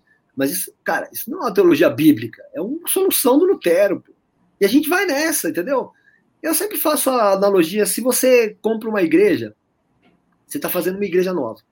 Aí chega lá, tem um monte de copinho, era maçonaria antes. Um monte de símbolo, tem uns, aí tem uns triângulos, aí tem uns bolas, aí tem um negócio. Cara, você vai tomar senha naquele negócio? Vai falar, não. Mas pode? Cara, eu acho que o sangue de Jesus é superior a tudo isso aí. Mas pode? Poder pode, mas não, é, não faz sentido, não deve. Então, assim, você vê que o símbolo ele está impregnado nas coisas, inclusive na música. Música é símbolo. Eu estou dizendo, é símbolo, mas representa a coisa de fato. Então não é tão, digamos, tão pessoal assim, tá no ouvido de quem ouve. Não, não, ele vai lá dentro. Agora, é um assunto. Seu... É Diga. Vem cá, o seu WhatsApp tá ligado aí? Porque o meu aqui tá, tá aparecendo um barulho no vídeo do WhatsApp. Eu tentei aqui desligar o meu. O seu tá aí, não, né? Eu vou desligar então, sair. É, se você está recebendo o WhatsApp, é porque eu, eu desliguei aqui, tentei fazer de tudo no meu para não receber mais o WhatsApp, porque tá, eu estou recebendo a informação que a gente está tá recebendo uns barulhozinhos, sabe? Tirei. Pode ser Tirou, do meu. né? É, pode é. ser do meu, sim, não tenho certeza. É. A pessoa mas, ficou na dúvida. Ficou na dúvida se era uma nova música ou se era o WhatsApp, mas eu acho que é o WhatsApp mesmo, isso aí. Tirei, tirei, tá? Tirei o WhatsApp. Tá, tá. Agora, assim, ó, ah, esse, ele, tem, ele tem muitas, assim, ele tem um aprofundamento teórico, ele fica meio solto, assim, né? Teria que pegar uma linha e fazer de uma linha só para ficar entendível. Mas se eu puder dizer alguma, dizer alguma coisa, é que você tem que aplicar a tua razão para tentar entender como funciona a arte, como funciona a pintura, como funciona uma música. Isso nos foi roubado, porque a educação musical na escola era bater palminha, não sei o que, não sei o que. Então, aquilo que eu acho que poderia ser o principal, que é você se apropriar da, da expressão musical, foi tirada. A gente não consegue nem ouvir direito mais as coisas, entendeu? E, e cada vez está piorando. É. Você já pensou se você, como pastor, tivesse que só pregar sermões que estão na internet? Ou que alguém colocou no ar alguma vez? Pois na música é assim, você só pode tocar na igreja aquilo que tocou no rádio. Pô, aí lascou, velho. Olha o tamanho do filtro alguém compôs, alguém gravou no estúdio, aí o outro foi lá, escolheu, aí tocou no rádio. Aí então ficou boa. Agora tem teologia boa, aí pode cantar para Deus. É, muito ruim. É, muita complexo mesmo. Deixa eu, deixa eu ver aqui algumas questões que nós temos aqui, Marcelo. Pois não. Uma turma aqui colocou umas questões aqui. E o pessoal com certeza gostou da, não só do, das, suas, das suas ideias do bate-papo, mas também da sua performance aí. Você é malvado, cara. Não, não. Você, porque, assim, nós fazemos os webcasts aqui, mas eu tô, tô tenho que ter convidados mais artísticos, assim como você. É, né? Porque é legal, é uma outra dimensão, né? Essa é uma outra dimensão da experiência humana, né? A música. Na Grécia Antiga, na Grécia Antiga, a, a música era mais. É, sim, valorosa das artes, porque ela não era uma representação de algo, né? Ela era em si alguma coisa. Ele é o sonho e o silêncio. Na, as outras artes são representativas de uma outra realidade. Né? A literatura, mesmo a literatura representa uma realidade. A, o teatro, esse, a música é uma, uma outra dimensão de expressão. Né? É, é uma legal. Abstrato, né? Se você fosse fazer um relacionamento da música, com, por exemplo, com a imagem, seria aquela imagem completamente abstrata, que você não consegue dizer o que é, mas que expressa coisas. Sei lá, figuras geométricas, não sei. A arte, por exemplo, muçulmana tem isso, né? Bem abstrata. Então, é uma música muito abstrata. Mas ela também é muito expressiva em termos de afeto, né? É um, hum. é um negócio mesmo. o Ricardo uma, faz uma pergunta aqui que é. Diz assim: é, se eu tocar um violão de forma aleatória, quase ninguém achará bonito. Mas se eu tocar uma peça de bar o Lágrima. ele quer o Burrê de Barro, a Lágrima do é, Burrê, burrê de Barro. Lágrima... Violão, esse é irmão, ó, o Ricardo é irmão, toca violão, é, irmão de violão. É, a maioria achará bonito. A beleza seria uma evidência de Deus? Eu acho que evidência é uma palavra forte, mas ela aponta, né? Ela aponta para Deus. Eu acho que tudo isso que a gente está tratando aqui, que, assim, toda a crítica que eu faria, é que uma arte muito sociológica, assim, que aponta muito para problemas sociais, ela se esquece de olhar para a transcendência. Ou seja, que existe alguma coisa a mais disso aqui. E toda, toda manifestação artística do passado, ou a maioria dela, pelo menos, ela ia discutir isso e apontar para isso. Até os não crentes, crentes não importa. Ela ia apontar para esse universo, para essa existência superior. Quando você faz uma arte muito é, voltada para o nosso tempo, você acaba deixando isso de lado. Então, quando você toca uma coisa bonita, essa coisa bonita apontará para Deus, é, é mais ou menos o que eu falei, porque ela está muito bem feita, ela é muito expressiva, então ela aponta para Deus. Agora, ela aponta para Deus de um jeito incerto, né? Ela não vai ser uma revelação de Deus, nem como é. Não é uma revelação. Agora, ela pode te indicar para uma direção que a revelação esteja, entendeu? Aqui no, na, na, nos vários webcasts que nós fizemos, eu, eu tenho um webcast sobre beleza no, no mundo animal. Conversei com um colega e ele, ele, dizia que a beleza no mundo animal é, não é explicada por vantagens competitivas, nada disso. É, não. é simplesmente por, é a beleza por si só, né? É, Aí eu... Diga, diga, desculpa. Não, não, eu ia, eu ia mudar aqui pergunta. Você pode falar mais alguma coisa você ia falar? Eu, falar. eu tenho estudado aí o Margraf aí, né? Como amador, porque estou numa pró-reitoria e tal. Tem o Alistair, Alistair McGrath. É, é da teologia natural, mas é uma coisa, eu não sou teólogo nem nada, né? Eu só leio, né? Mas assim, de fato, a, a defesa evolutiva é uma defesa que tira a beleza das coisas. Eu vou dizer para você, se você me perguntar por exemplo, o McGrath ele é evolucionista, né? Ele é evoteísta, né?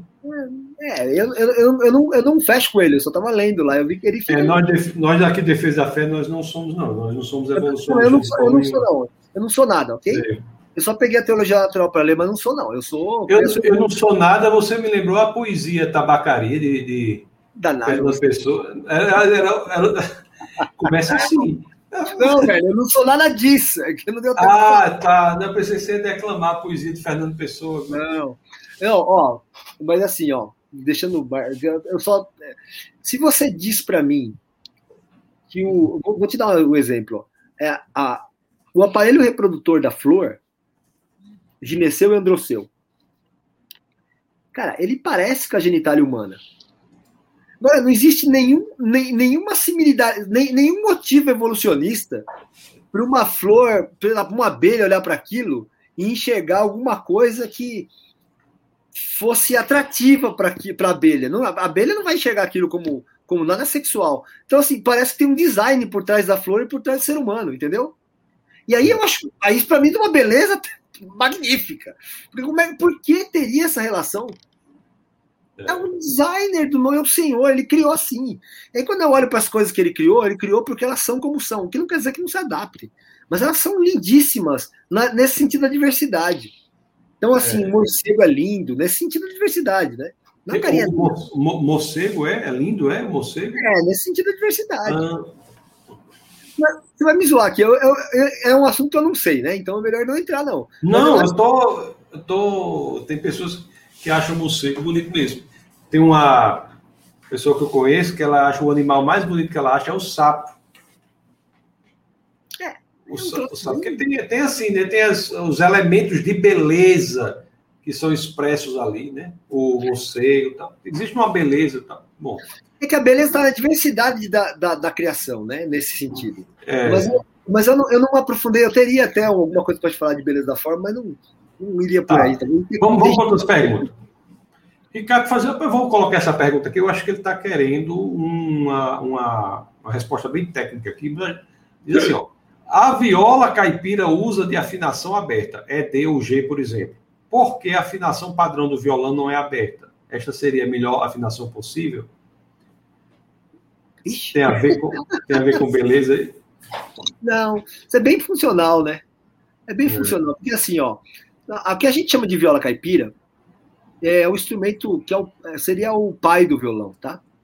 Foi hum. trazido pelos jesuítas aí. Depois, me dá um segundinho, vou pegar um negócio. Um, um segundo, peraí, fica no ar, eu vou te ah. mostrar aqui. Bom, pessoal, enquanto o professor vai, eu, se eu soubesse cantar, eu ia cantar para vocês, né? Para passar esse tempo enquanto ele chegava, mas eu não tenho essa habilidade. Você viu como é ruim a pessoa não ter uma, uma capacidade musical, né? De cantar porque senão o ia passar aqui. Nós temos muitas pessoas, eu coloco. Ah, voltou. ah ele voltou. Ó, eu, tô, eu tava tocando violão agora, mas eu, eu uso unha postiça, né? Eu não tô muito em condições de tocar, que eu tô com uma unha e dois sem, tá? Mas é assim, ó. É, esse aqui é um instrumento. do, do, do começo do século XIX. Hum. Dos primeiros violões. Tá? Ele, a gente chama de guitarra romântica, guitarra clássico romântica. Então, essa aqui é uma réplica do instrumento de 1834. Foi construído aqui em Mato Grosso do Sul mesmo por um luthier, que é o, o Gustavo Crespo, mas ele é uma réplica, tá? Bom, do um construtor originário Panormo. Antes desse instrumento ser assim, hoje o violão moderno é um pouco maior, né? O oito é menos pronunciado, ele é mais grosso. Esse instrumento tem menos graves. Mas ele, ele tem uma estrutura de afinação em quartas. O, o que o Ricardo está falando para a gente é a viola. A viola é o seguinte: ele vai ter uma mais ou menos esse tamanho aqui, desse instrumento, só que ele não tem essa sexta corda aqui, ó, tá vendo? Não tem. Hum. Tem cinco. E elas são dobradas. Ou seja, duas dessa, duas dessa, duas dessa, duas dessa. Então tem dez cordas. É a, é a viola caipira. Ela vai ter uma afinação padrão que é igual a do violão, mi, si, sol, ré, lá. Essa é a afinação europeia. Quando os jesuítas trouxeram, eles afinaram a, a viola em acordes maiores para ficar mais fácil de tocar, porque aí assim, ó. Qualquer coisa já fazia uma sequência. Era fácil de ensinar os índios, era fácil de transportar. A outra modificação é que os caras meteram arame no lugar das cordas. Isso aqui é tripa, né? Normal, no, no original. Aqui é um tipo de nylon que eles chamam de nail goods, que é tipo um, um nylon de, de pele, imita a pele, imita a tripa. Então, é, esse, essas afinações elas foram adaptações para ficar mais fácil de tocar. Ficou mais fácil. Agora, elas têm, elas têm um problema que elas são reentrantes na maior parte dos casos, ou seja, a aguda está no meio. Para solo, isso é muito difícil. Você não tem os graves no baixo. O violão é mais organizado com os graves no baixo. Mas como a viola não tinha muitos graves, a perda não era muito grande. Resumindo, era uma coisa bem prática, tá? Não tem nada de beleza ou de falta de beleza. Os instrumentos, eles têm a sua beleza, mas é uma beleza menor, a beleza da forma. O, a beleza mesmo, se você pegar desde o exemplo lá da Bíblia até o exemplo de hoje, ela tem atitude junto com forma. Isso para mim é belo, entendeu? A atitude está junto com a forma, tem uma moral implícita, sobretudo nas coisas performáticas, né?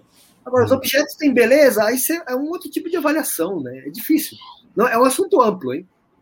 É.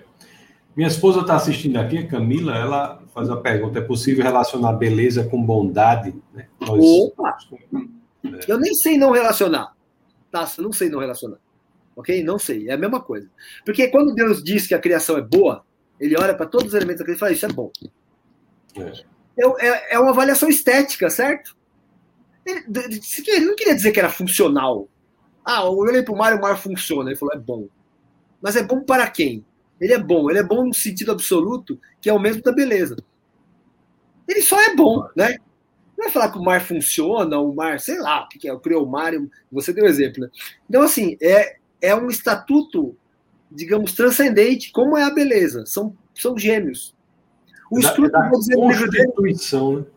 Exatamente. Então, agora, para você perscrutar esse, essa profundidade, eu acho que a gente trata das belezas menores, né? Da beleza de uma canção, da beleza de uma, sei lá. Você pode ter beleza, o escritor vai falar disso, da arrumação da mesa no Natal. São belezas estéticas, são menores. Agora, entre isso e as grandes belezas dessa aí da criação, ou aquela beleza da que é citada nos evangelhos, você tem essas obras artísticas, as canções, os quadros, as esculturas. Você é um cara do design, não é? Não tem beleza aplicar o design? Tem. Aí a funcionalidade e beleza andando juntos, né? Isso. Eu é, até tenho com medo de falar. Você é o cara. Não, eu, de, eu, não eu, uma, uma das áreas que eu, eu, eu sou professor do programa de pós-graduação em design, né? E uma das as soluções ideais são para o design, são as que são belas e, e úteis. Mas não quer dizer que a beleza precisa da utilidade. Aliás, às vezes a utilidade sem a beleza está acabando, né? Com, com, várias coisas assim. Hoje em dia, a arquitetura, por exemplo, a arquitetura unicamente né, útil é uma... Mas também a arquitetura, o pessoal critica muito o Niemeyer, né? Pela, pela, por uma, uma busca de beleza sem utilidade também. É que é uma beleza inorgânica, né? Aí, quando você começa a olhar, para, por exemplo, para a criação e para e, e aquilo que seria o exemplo do, do Criador, você vai ver que a funcionalidade anda muito junto com a beleza e muito junto com essa ideia da organicidade. E que isso, para nós, é representado pela construção cultural. Então, assim, a pergunta do Ricardo: por que, que você, por que eu não afino de um outro jeito esse instrumento? Eu posso? Só tem esses três que ele falou e mais esse aqui? Não, tem vários. Mas a construção, a, a construção cultural é orgânica, ela aponta para uma coisa que funcionou bem. Então a gente mantém isso aí. Não é porque a gente está preso a ela, é igual você me falar, os critérios técnicos de contraponto, harmonia, ah, eles são eternos? Não. São estatutos divinos? Não. Mas eles são muito bons de ensinados. São, por quê? Eles foram acrisolados, vamos usar esse, esse verbo, né? Acrisolar. Foram acrisolados pelo tempo, pelo, pelo, pelo, por mentes geniais. Por isso que o canon, um canon clássico é sempre um canon, para se olhar. Ou seja, você pega as grandes obras de pintura, as grandes obras sinfônicas, cara, vá por aí. Agora, não quer dizer que seja tudo bom, tudo ruim, mas é um bom caminho para você aplicar a tua razão e criar os teus próprios critérios, com a tua própria moral. Só que isso dá trabalho, é o trabalho para uma vida, né? Nós estamos falando que as pessoas não vivem mais arte. É, não vivem mais. Elas engolem qualquer coisa. Eu acho que tinha que ter um programa. E os professores de arte estão perdidos. Eles não sabem o que falar. Eles têm que falar que tudo é bom, tudo é bonito. Aí vai para a sala de aula ensinar o quê, então? Ah, que tudo é bom. Eu falei, cara, então ah, fecha isso aí. Não precisa de disciplina é. falar. Eu, agora, eu acho que não. Eu acho que o cânon, o cânon e o critério individual das pessoas, ele, ele, tem que ser fomentado, e daí as mentes inteligentes podem fazer coisas. Eu te falei do mundo evangélico, eu acho que a canção evangélica é um caos, velho. Acho ruim pra caramba. Perde a tradição cristã que a gente tem, cara, de, sei lá, de bar, é. palestrina. Agora, daí eu não acho que seja, ah, vamos matar. Não, calma aí. Agora, eu acho que a gente deveria pegar os nossos melhores músicos, aplicar nossa razão, estudar bastante, dar condição para eles. A gente vai ter uma grande tradição. Porque eu acho que assim, ó, choveu na terra, a, a semente germina. E vai germinar outra coisa, mas o que importa é que está germinando, que é verde, que é resultado da chuva, que está crescendo em direção ao sol. Então, assim, virtude é o que deveria ser buscado. Não, é uma palavra que faltou a gente dizer à noite. Aqui está tarde já, né? Mas tem, é tem, aquelas, tem aquelas letras lá que muitos compositores clássicos né, colocavam ao final, que quer dizer que é a glória é para Deus, né? Aquelas três letras. É o bar, rapaz. SDG, é. E Glória. É o bar. É, assim. Uma das coisas mais grandiosas de toda a história da música e escrevi isso aí no final. É. Glória a Deus, sólida e glória. Não, genial. Irmão, irmão, esse é irmão. Essa, essa é a verdadeira música, né? Música, música cristã, né? Rapaz, é maravilhoso. Essa é música cristã. Então não é toda música cristã que é ruim, não. De bar é boa, então. Né? Não, eu tô falando assim, no momento gospel, a gente entra no buraco não consegue sair. Agora, as pessoas são más? Não. As pessoas estão mal intencionadas? Não, calma, calma, não é isso. Ah, então tem que parar tudo. Não, eu não sou pastor, cara. Não pergunta para mim que eu falo para parar. É. Mas eu não sou pastor. Eu, eu falo, eu tenho. Os pastores são meus amigos, eu amo meus pastores. Se eles me perguntarem o que fazer com a igreja, eu falo, cara, para tudo, vamos cantar. Cantar o quê? Sei lá, vamos cantar junto aqui. Porque os instrumentos, eles também são muito. Eles são artifícios. Ah, mas a Bíblia tem instrumento. É, tem. Tudo bem, mas. Eu acho que aqui, o Salmo 150, quando você vê aquilo tudo, tem a impressão que é a escola de samba, não é. Eu acho que é uma coisa assim, ó. Então, grande Deus falou. É uma coisa mais solene. Não é esse clima de festa que a gente tem aqui. Mas tá, isso é uma, para outro dia, né? É. Talvez tenha umas perguntas aí. É. O, assim, agora nós temos que ser mais rápidos, porque já estamos já num tempo aí. senhor. Daniel, Daniel fala assim: para saber o que é belo, não precisa saber o que é feio. Acho que é o contrário, né? Para saber o que é feio, tem que saber o que é belo, né? Tem que ter o critério, o, o, o elemento objetivo da beleza, a régua, é a partir da qual você diz o que é uma expressão artística bela ou não, né? Eu tenho que aí, não saberia dizer melhor, não. É isso aí. É que é. eu vou fazer uma aqui uma só uma, um apontamento assim, ó. A beleza, uma virtude, são são palavras de, como a bondade. Por isso que o Sul Senhora deu um. Nossa, tocou no lugar certo.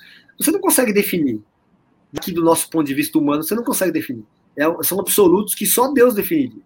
Eu não sei se. E colocar fim nisso, definir é colocar fim. Não é possível. Agora, eu, eu faria uma analogia única. É, que a beleza seria como uma planta ou a bondade como uma planta, ou a virtude como uma planta que cresce em direção à luz. É, a luz pode estar do lado, se a janela da minha casa está do meu lado, ó, a janela aqui, ó, tem janela aqui. Então a luz está aqui, ela vai crescer para cá. Eu não sei, a planta não cresce só para cima, ela, mas cresce em direção à luz. Então ela tem que buscar alguma coisa que não está nela, está fora dela. E, e, é, e é, aí não é tão relativo assim. Só que é difícil a gente enxergar porque a gente não sabe de onde está vindo. Nós estamos num ponto, nosso ponto é obscuro. Mas tem que buscar. Se você deixa de buscar, eu não sei para que serve a arte. Está fazendo outra coisa, está tá falseando a arte. Vou pular algumas perguntas aqui, por conta do horário. Sim, senhor. Nós temos aqui. O Serrano dá uma opinião aqui. O grande Serrano diz assim: porque antigamente se construía o belo através da música, de vestimentos, etc. E hoje está totalmente longe dos padrões de bom gosto. É a opinião do Serrano com a qual o Ítalo concorda. Tudo bem, né? Então, o, o bom gosto é um acordo coletivo que servia para a barbárie não tomar conta. Ele foi o primeiro acordo que caiu por terra do pensamento identitário sociológico. Quem disse que é bom gosto, que é mau gosto, você não está certo. É, se eu perguntar assim, você falou da moça lá, é mau gosto? É mau gosto. Ah, mas quem é você? Cara, é coletivo. É mau gosto. Agora, o gosto coletivo pode ter algum erro, né? A voz de Deus não é a voz de Deus, mas é alguma coisa, né? Então eu concordo. O, o, o gosto coletivo ele era uma boa régua. Por isso, se você quiser aplicar uma régua, você não sabe nada, aplica o gosto da tua voz, você vai ter uma boa resposta. Entendeu? Já é um bom começo. Como é? Repita essa parte aí, por favor. Você, porque assim, ó, é, é difícil ter um critério pessoal desenvolvido para você hum. dizer o que é bom, o que é bom, o que é ruim, o que é belo, o que não é.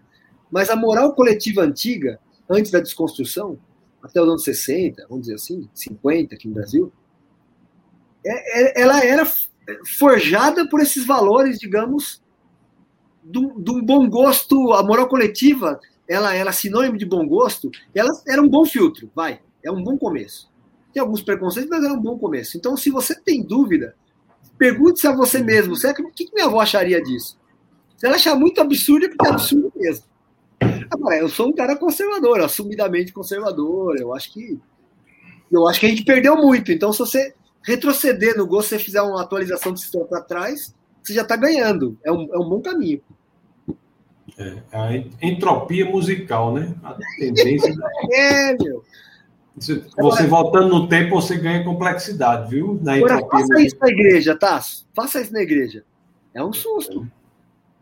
Não, essa camisa de bolinha aqui, não sei se passava no crivo do, dos pastores dos anos 50, não. Entendeu? Aí você fala, ei, mas pera lá. Aí, então calma, então vamos conversar na música também. Então, é. aí você vê que os costumes. Aí tem problemas. Eu estou falando uma coisa cuja aplicação prática tem que ser redimensionada pela razão. Mas aí, quando você tem razão, você vai falar: ah, não, realmente camisa de bolinha não tem nada a ver, não. O cara pode usar camisa de bolinha. E a barba? Não, barba também. Aí, tatuagem. Você fala: pera, calma. ah, não tem padrão bíblico para tatuagem. Não, mas marcar o corpo é uma coisa muito séria. Aí fazer um bambolê aqui, sei lá, fazer um piercing gigante. Não, calma, pé, calma. Então, assim, você vê que tem coisa. Entre o pecado e o que é de mau gosto, tem um abismo enorme. E o gosto do passado, para mim, era mais bom gosto do que o do presente.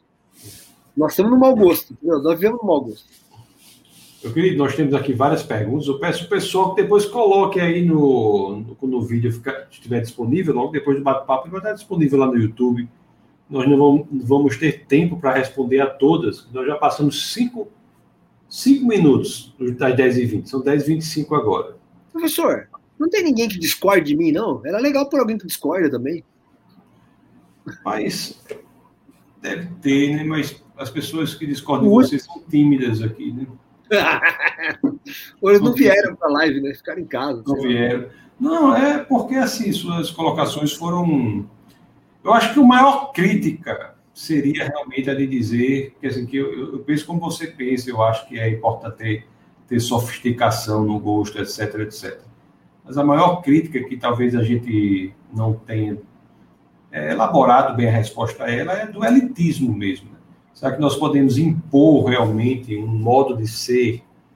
É, como fugir disso? Eu acho que isso aí seria realmente o maior, o maior problema. Porque. Vou se tá será, a pessoa diz assim: será que não é uma briga intergeracional? Será que é a nossa geração? Não, não é.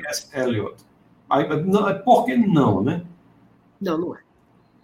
Não é porque eu não, tô, eu, não, eu não pertenço à minha geração, do ponto de vista do pensamento, e não pertenço à geração que veio depois, do ponto de vista do pensamento. E eu vejo as gerações que vêm depois de mim, é, como o meu filho, por exemplo, concordando comigo mais que discordando. Então, na verdade, nós estamos falando muito mais do ponto de vista do, da mudança do, do pensamento coletivo, de uma moral coletiva, que antes tinha mais cristianismo e agora tem menos valor cristão, do que de outra coisa. Agora, os cristãos não têm muito esse, essa, essa perspicácia, porque um pedaço da teologia é, é você dizer que o que importa é o seu coração. Essa teologia é uma armadilha teológica, né? Coração enganoso. Ah, mas eu sinto que eu, cara, o que você sente não é tão relevante para você escolher a música que vai adorar Deus. Ah, mas eu me sinto tão bem com punk rock. Falo, cara, é, não é que você não pode, mas os afetos estão lá são de ódio. Você vai colocar um texto de adoração dizendo que você ama a Deus com um afeto de ódio. Ah, cara, mas é que eu sinto um pouco de ódio também. Cara, tá ferrado. Tá, aí eu falo, acabou a razão. Ah, mas eu quero, não posso? Mas pode. Eu quero falar e põe lá, bicho, põe na liturgia e canta, um punk rock, sei lá. Fala, ah, então tá, né? Ah, viu? Agora eu santifiquei o punk rock, pela glória de Deus. Cara, o que você fez foi acabar com o meu culto. Eu tive que ouvir o punk rock lá quando tava adorando. Mas eu não. Entendeu? Ah, eu, eu queria jogar. Eu queria jogar lama no pé de Jesus, porque eu quero adorar ele com lama. Cara, não, velho. Não dá pra jogar lama, é perfume. Não, mas é que eu gosto que a, eu, minha terra tem lama. Tá, tá bom, então. Vou falar. Jesus que diga alguma coisa para esse caboclo. Eu já falei. Burrice. Não é elitismo, tá? é razão, pô. O Elliot vai dizer que a gente precisa de. Você precisa de uma elite. A, a defesa do Elliot aqui na nota da divisão de cultura é que não tem nenhum nada de errado com elite. Você é uma elite. Você é uma elite. Você, por ser pastor, você já assume esse, esse papel de estar à frente de pessoas. Você tem uma obrigação moral, uma obrigação intelectual maior do que os outros membros. Sem ser sacerdote. Acho que você não se sente um sacerdote, né? Nesse sentido de expiação de pecado nem nada. Mas é isso aí, cara. Tem que ter elite. Agora, nós temos elite tratando de música? Não. Eu não, eu não me sinto sacerdote nesse sentido, porque tem que segurar a cabeça do bode durante. É, não. Eu, eu sei assim, coisa, segurar a cabeça do bode e, e, e, proclamar o pecado de todas as pessoas para aquilo aí, realmente, nesse aspecto, eu não me sinto, não. Eu, eu tenho certeza que você não se sente. Mas eu acho que você, você, se sente nesse, como... nesse, nesse sentido, não. Né? Ó, mas assim, você, você deu a resposta aí. Né? Eu concordo com você. Essa é uma crítica importante. É interessante que nosso vídeo vai ter uma abordagem disso agora. Por ser isso. Né? Elite por elite, todos são elite, né? em um certo sentido. E outra coisa, não é elitismo, é razão. Existem critérios objetivos para que nós façamos escolhas. É, mano, é tudo muito engendrado. Não é, por favor. Não é imposição da força de uma opinião sobre outra opinião. É a estruturação racional por meio da qual nós iremos escolher um modelo A, modelo B, modelo C, né? Então isso aí foi a grande, acho que foi o grande contra-argumento contra, eu acho que seria a oposição mais forte ao que colocamos aqui. E você, você, e você sugere aí esse ensaio de T.S. Eliot para é, notas para uma definição de cultura. Isso tem muita, esse ensaio é muito relativo à literatura inglesa, né? Ele vai tratar dessa questão da elite em dois capítulos aqui. Eu li faz bastante tempo, viu? Tá aqui à toa. Nem sempre estava aí que você falou, eu lembrei. É, ele vai tratar dessa, dessa definição de, de, dessa ideia de que elite é importante. Quando você é, quando você vê a, a, figura do cego guiando o cego, é porque alguém que enxerga deveria guiar alguém que não enxerga. Nem todos enxergam tudo. Eu, por exemplo, você acabou de me ensinar aí, né? O Margraf, por exemplo, ele é um cara que vai defender muito essa relação da ciência com a razão, da ciência com a religião. Mas eu, não, eu, não, eu peguei a teoria, teologia natural dele, mas eu não sou teólogo, eu falei para você. Aí eu li coisas que me interessavam, achei que era importante para a universidade. Mas eu não vou me abraçar com ele e pular lá na igreja, não é isso. Mas não, você, não, não, você, não, eu sei. Mas você, como como uma elite nesse sentido teológico, uma pessoa que estudou mais teologia que eu, acabou de falar várias coisas importantes para minha vida. e eu ouço as pessoas que eu considero importantes. Você entendeu o que eu estou falando para você? Então, assim, se você fosse escolher música para sua igreja, e você. Aí tá. Você, como teólogo, você vai bem devagar. Tem várias maneiras que você vai olhar e falar, ah, pode ser, outro pode ser, mas a minha é essa aqui, ó. Agora, eu também, como músico, eu acho que pode ser muita coisa. Agora, essa moça que você citou, não dá. Não dá, porque não dá, ué. Porque não tem nem razão, não tem mais nada. Agora, a razão, ela, ela é uma ampla, né? É uma coisa ampla. Eu, tem muitas. Eu tinha um professor, viu, Tasso, no, no, no, foi meu orientador no mestrado, falava assim: olha, tem muitas maneiras de tocar esse trecho de forma bonita. Mas tem mais de mil, mas você escolheu a única feia para fazer. ele falava isso. Você tocava é horrível. É. Entre mais de mil, conseguir achar a mais feia, merece, merece Era maldade. Boa, né? Era maldade. Bom, meu, meu querido, o, ó, mostra só o livro novamente aí que o Serrano quer ver. Mostra aí para ele não ficar sem essa. Tá aí, ó. Notas para uma para a definição de cultura. É um ensaio, né, de T.S. Eliot. Deixa é um ensaio aí vou colocar sobre. É. Pronto, ótimo. Ótimo. Maravilha, ele já viu, já viu, já viu. Obrigado. Pronto, Serrano. O Ítalo diz muito boa conversa, enfim, o pessoal gostou muito. O professor Marcelo, muito obrigado, meu querido, por sua disponibilidade, por esse bate-papo aberto, né? Com, e colocando as nossas opiniões com, e, e reiterando que respeitamos as, as vidas e as opções de todas as pessoas, os gostos musicais de todas as pessoas, mas entendemos que há também um elemento objetivo aí para poder ponderar e analisar todas as manifestações também, né, da arte. Perfeitamente. Amigo, muito obrigado por sua presença. Eu vou daqui a pouco passar, já passar a palavra para você, para você é, tecer algum comentário que você quiser. Eu gostaria só de reforçar o meu agradecimento, né, por fazer, fazer parte desse, desse webcast aqui, é proibido não pensar.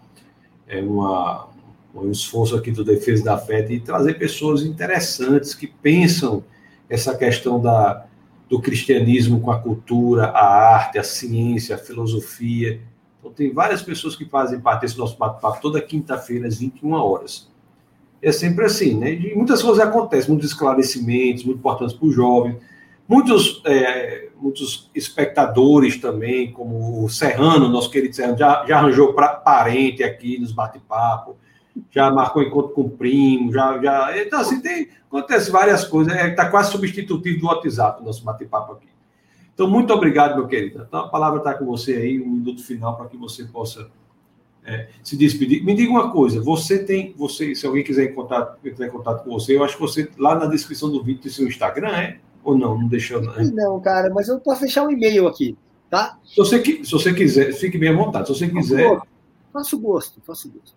É, eu vou anotar aqui no chat, você põe lá? Anota aí, que eu depois eu, peço, eu coloco lá no, no, na descrição do YouTube. Anota aí, ó, pessoal.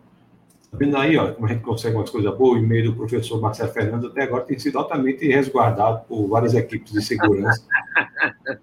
e, a, e, agora, é, e agora chega. Você publicou aí? Publiquei, marcelo.proes, arroba gmail.com. Proes é a reitoria. Ele é para a reitoria. Ah, então pronto. Não, não minha, né? Professor, professor Marcelo não é pouca coisa, não, pessoal. Ele é pró-reitor. Proes.gmail.com. ok, meu querido, a palavra está com você.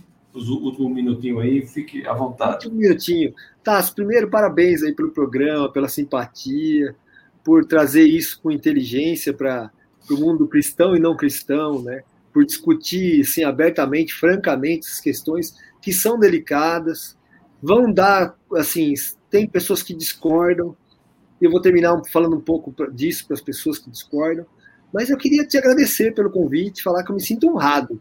Você é uma pessoa que tem feito um trabalho aí excelente no mundo, nessa esfera pública, né? E faço votos que tenha vida longa aí, faço votos uhum. diante de Deus e dos homens aí que, que você continue produzindo. É, eu queria só dizer assim, eu acho que o Estado o Estado tem uma função um pouco distinta, talvez da que a igreja teria nessa discussão da arte.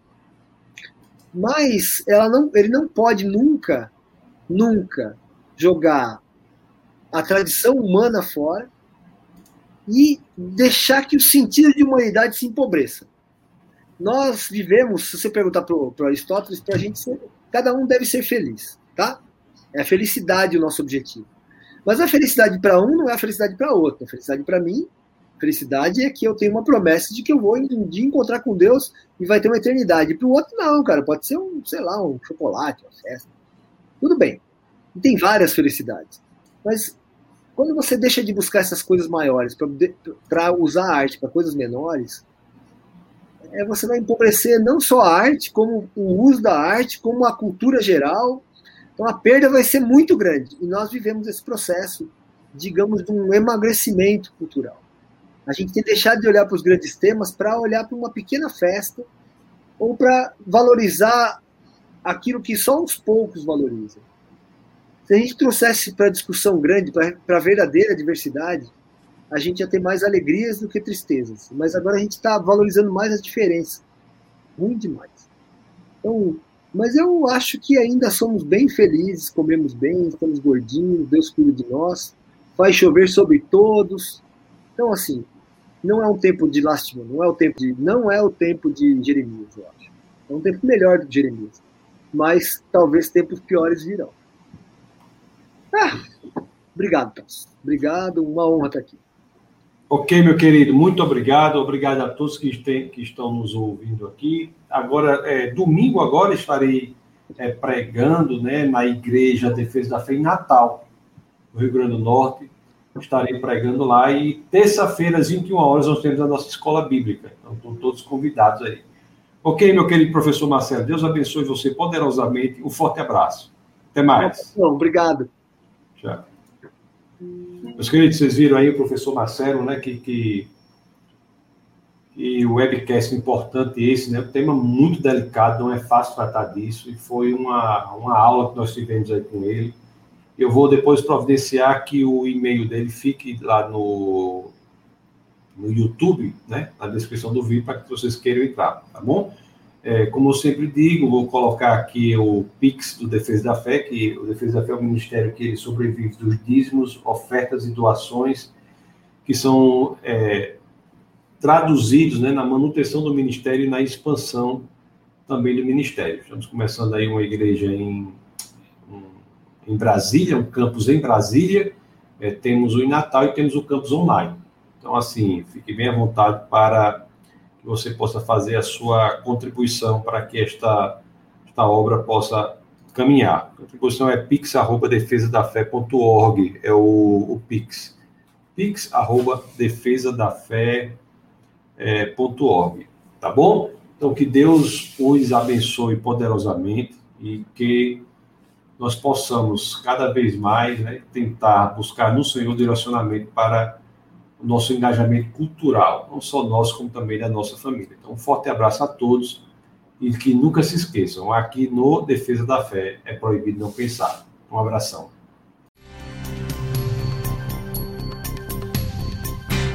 Essa foi uma produção do Ministério Internacional Defesa da Fé, um ministério comprometido em amar as pessoas, abraçar a verdade e glorificar a Deus. Para saber mais sobre o que fazemos, acesse defesadafé.org.